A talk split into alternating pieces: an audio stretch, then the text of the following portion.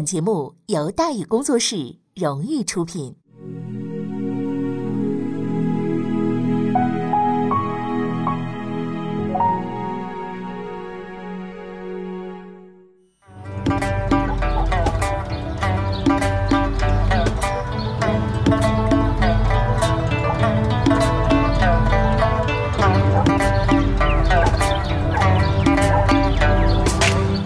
说书唱戏劝人方，三条大道走中央，善恶到头终有报，人间正道是沧桑。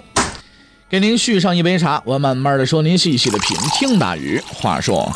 明朝除了咱们广播直播以外啊，我们还在喜马拉雅独家网络发布。各位呢可以登录喜马拉雅手机和电脑客户端，搜索“大禹茶馆”，选择收听。上期节目咱们说到哪儿啊？咱们说到损失惨重，大明朝名将凋零，忽悠专家熊文灿见失平衡。哎呀，这个熊文灿面对着这个局面啊，手底下这几个降将越来越不听话的这个局面。脑子里边经常出现的是一番对话，对话的时间是两年前，熊的人呢，刚刚啊接到调令，在以找死的觉悟准备赴任之前，对话的地点是庐山，对话的人是个和尚，名字叫空隐。熊文灿找的空隐和尚，似乎是想算卦，可是没等他说话呢，空隐和尚先说话了：“你错了。”哇，吓一跳啊！怎么错法呢？你估量估量，你有能耐搞定刘贼的士兵吗？啊，不能。你有能够指挥大局、独当一面的将领吗？啊，这多所将兵足治贼死命乎？不能。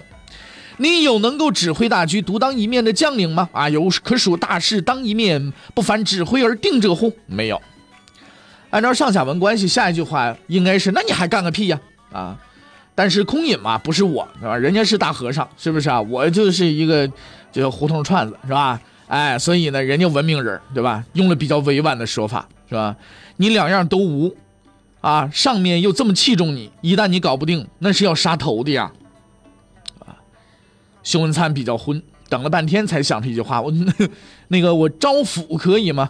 空隐说了，说嗨，我料定你一定会说招抚，但是请你记住。海贼不同刘刘贼啊，你一定得慎重。这一段对话虽然比较玄乎啊，但是呢是出自正统史料的，不是什么杂谈笔记里的，所以呢我们可以呢暂时采信他。空隐提到所谓海贼，指的就是郑芝龙，而刘贼那就不用多说了，对不对？他那个意思很明显，熊的人你能招降海上的没错，但是呢地上的你可不一定行。可问题是，熊的人只有忽悠的能耐啊！就算海陆空一起来，他也只能使这一招啊！外加他还收了张献忠的钱，无论如何死撑都得撑下去。死撑的结果呢，最后就是撑死嘛。张献忠之所以投降，为什么呀？不就是避风头吗？马上让人摁灭了，躲不过去了。得了，我投降了，我养养，我再出来。现在风头过去了，赶巧呢，清军又入侵，孙传庭和洪承畴两大巨头都到辽东去了，这机会太好了，绝不能错过呀。于是崇祯十二年五月，正当崇祯兄弟收拾清军入侵残局的时候，张献忠又反了，攻占古城。古城县令阮之殿真是好样的啊！虽然此前他这个服毒自尽没死成，又抢救过来了。啊，估计呢是个好洗个胃是吧？但是事到临头呢，很有点士大夫精神。张献忠的军队攻入了县城，大伙儿都跑了，他不跑，非但不跑，就坐家里边等着，让他投降也不降，最后是杀身成仁。很明显呢，张献忠起兵是有着充分准备的，因为他第一个目标并非四周的州县，而是曹操。嗯，以曹操作为外号，对罗汝才而言是比较贴切的。啊，我说这曹操不是说这刷一下张献忠怎么穿越到三国去了，不是那回事啊，就是罗汝才的那个外号。这个罗汝才啊，作为明末三大头领之一，很有点水平啊，作战极其狡猾，部下极其精锐，所以张献忠在起兵之前，先得把他拉上。罗汝才效率很高，张献忠刚反他就反了，并且和张献忠会师，准备在新的工作岗位上继续奋斗。啊，顺道说一句啊，这个。张献忠呢，这个离开古城之前呢，干的最后一件事是贴布告。布告的内容呢，是一张名单，包括这几年他送出去的贿赂金额以及受贿人的名字，全都一清二楚，昭告天下。不该收的一分钱都别想收到，哎，终究是要还的。这份布告呢，嗯，我们没有找得到啊，但是估计熊文灿同志那个名字应该是名列前茅的。但此时此刻，受贿是个小问题，渎职才是大问题。熊文灿还算反应快，而且他很幸运，因为当时世上能与张献忠、罗汝才匹敌的人不超过五个，而在他手底下就有一个。在众多头领当中呢，左良玉最讨厌，但是也最喜欢的就是张献忠。他讨厌张献忠是因为这人太闹腾了，他喜欢张献忠是因为这人虽然闹腾，但是比较好打，是吧？他能当上总兵，基本上就是靠打张献忠。一打张献忠呢，哎，这自己就立功了，立功了就往上这升职。一打张献忠就立功，立功就升职，然后张献忠投降，投降完就就再反，再反，反出去再继续打，就这么着。心情好坏，只要遇到他，反正是哎，这必败无疑。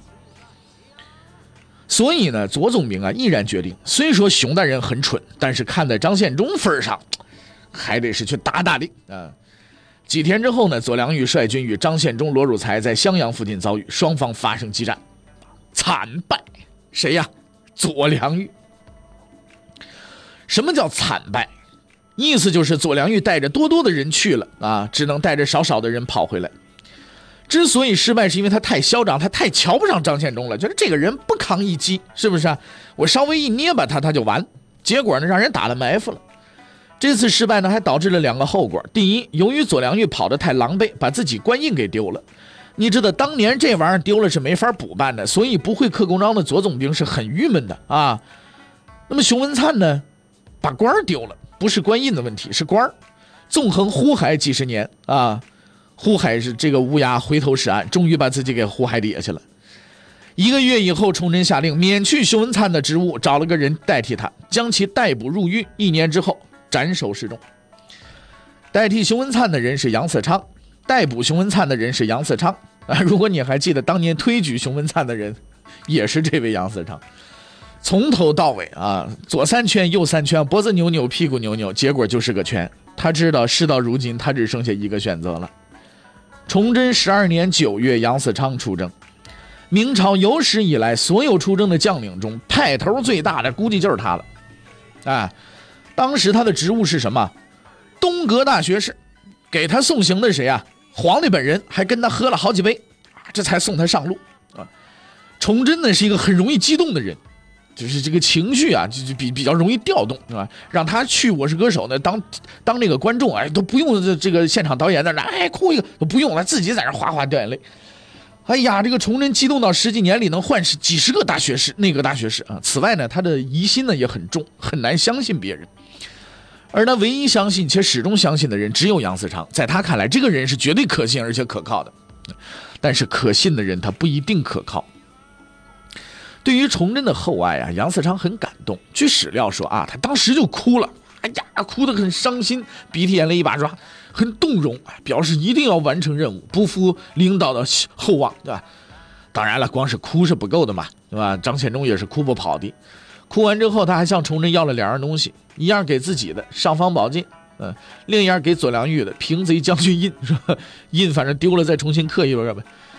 然后呢，杨嗣昌离开了京城，离开了崇祯的视线，此一去，即是永别呀。崇祯十二年十月，杨嗣昌到达襄阳，第一件事开会，与会人员包括总督以及所有的高级将领。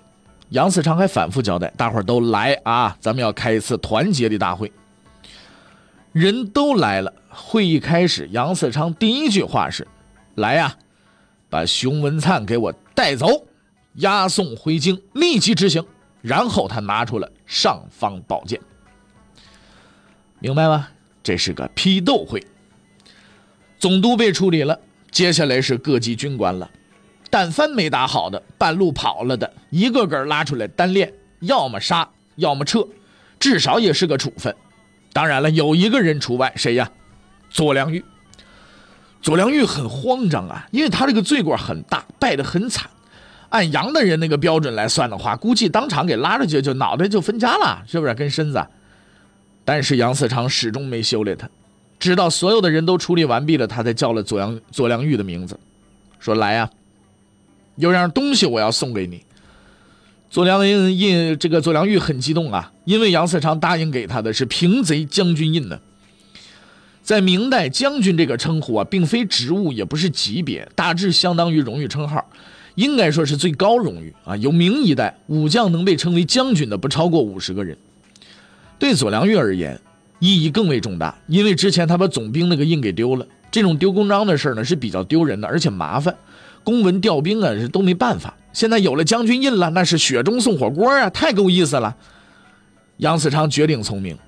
要按照左良玉的战绩，就算砍了也很正常。但他很明白，现在手底下能打的，也就是这个了，啊，所以必须笼络，先用大棒子把别人都砸趴下，然后再拿胡萝卜喂他，恩威并施，自然你就服气了。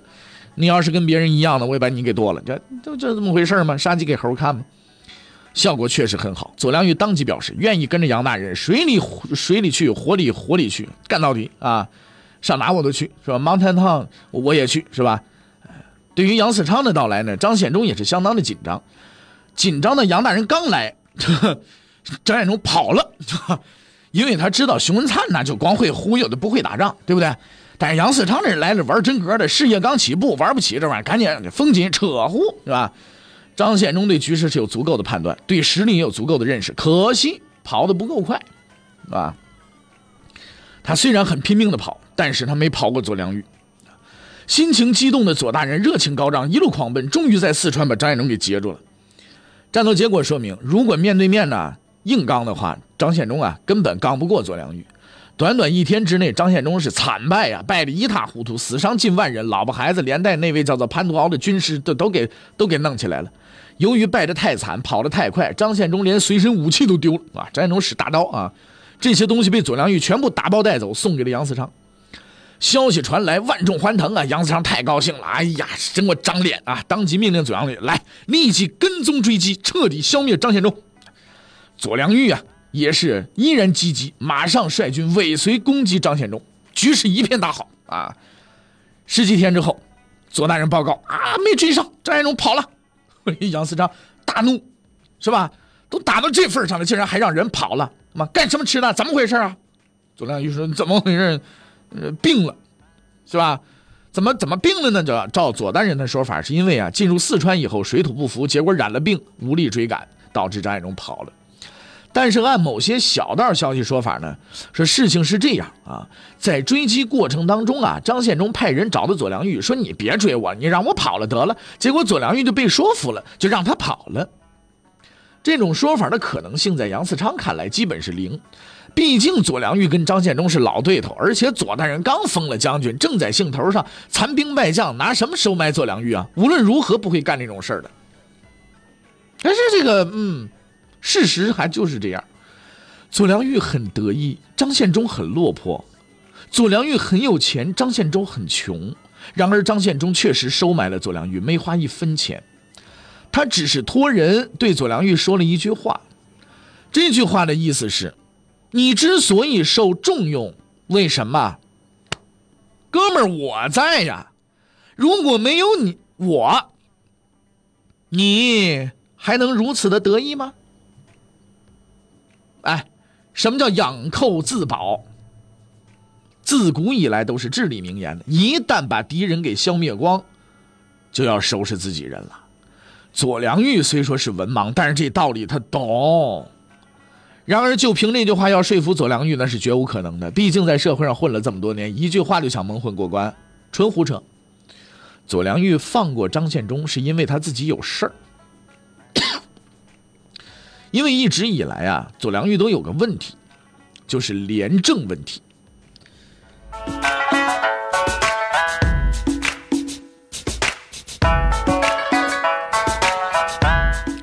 文官的这个廉政问题啊，一般来讲都是贪污受贿啊，而他的这个廉政问题呢，就是抢劫。照史料的说法，左良玉的军队纪律比较差，据说比某些头领还差，就是那些那些专门干抢劫都抢不过他。每到一地都放开了抢，当兵的捞够了，他自己也没少捞啊，跟强盗头子没什么区别。对他的上述举动呢，言官多次弹劾，朝廷也心里有数，杨嗣昌也有数，包括他自己也有数。现在是乱，那如果要是和平了，没仗打了，追究法律责任，他第一个就得蹲耗子掉脑袋。所以他把张献忠给放了。这下杨嗣昌惨了，好不容易找个机会又没了，无奈之下只能自己带兵进了四川围剿张献忠。自打追剿张献忠开始，杨嗣昌就没舒坦过。你要知道，张献忠他老人家原本就是打游击的，而且在四川一带混过，那地头熟得很。四川本来地形又复杂，这里有个山，那里有个洞的，经常追到半路人就土遁了，是吧？杨大人只能满头大汗坐起来看地图，就这么着追了大半年，毫无结果。据张献忠自己讲，杨嗣昌跟着他跑，离他最近的时候，也也有三天的路呢。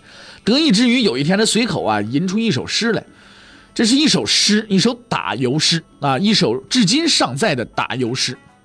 估计很多人都听过啊，打油诗都能流传千古，可见这不凡的功力啊。这个打油诗说的 是什么呢？说前有少巡抚常来团转舞，后有廖参军不战随我行，好个杨格布离我三尺路，啊，文采反正说不上了，意义比较深刻。所谓少巡抚，就是指四川巡抚邵杰春；廖参军呢，是指监军廖大亨。据张献忠同志观察呢，这二位一个是经常来转转，一个是经常跟着他走，只有杨嗣昌死追，可是没追上。那这首诗也告诉我们，杨嗣昌很孤独。所有的人都在应付差事，出工不出力，在黑暗中坚持前行的人也就他一个。在史书上，杨嗣昌是很嚣张的，闹腾这么多年，骂他的口水如滔滔江水，延绵不绝。然而，无论怎么弹劾，就是不倒。就算他明明干错了事儿，崇祯却依然支持他，哪怕打了败仗，别人都受处分，他还能升官。啊，为什么会这样？崇祯呢，只是信任这个人，彻底的相信他。相信他能力挽狂澜，即使事实告诉他这或许只能是个梦想。毕竟在这个冷酷的世界上，能够彻底的相信一个人是幸运的。崇祯没有看错人，杨嗣昌终将回报他的信任，用他的忠诚、努力和生命。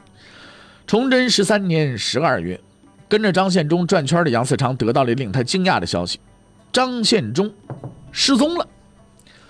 对张献忠的失踪啊！杨嗣昌非常关心，多方查找。其实，如张头领永远失踪，那也倒好。但是，考虑到他突遭意外，比如说让外星人拿飞碟接走了，这种几率不大啊。为防止他在某地突然出现，必须尽快找到这个人，并且妥善处理。张献忠去哪儿了呢？杨嗣昌是没把握的。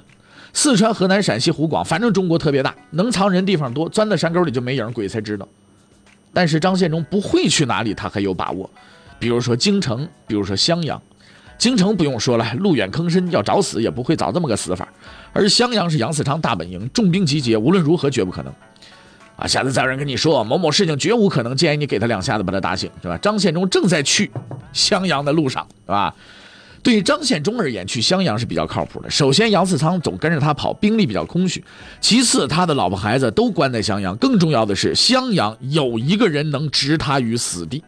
置杨嗣昌于死地，这个人是谁呢？欲知后事如何，且听下回分解。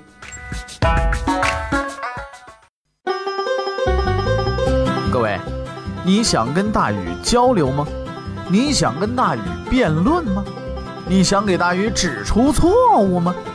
来微信吧，微信搜索订阅号“大禹茶馆”，哎，就能实现了。记住啊，宇是宇宙的宇。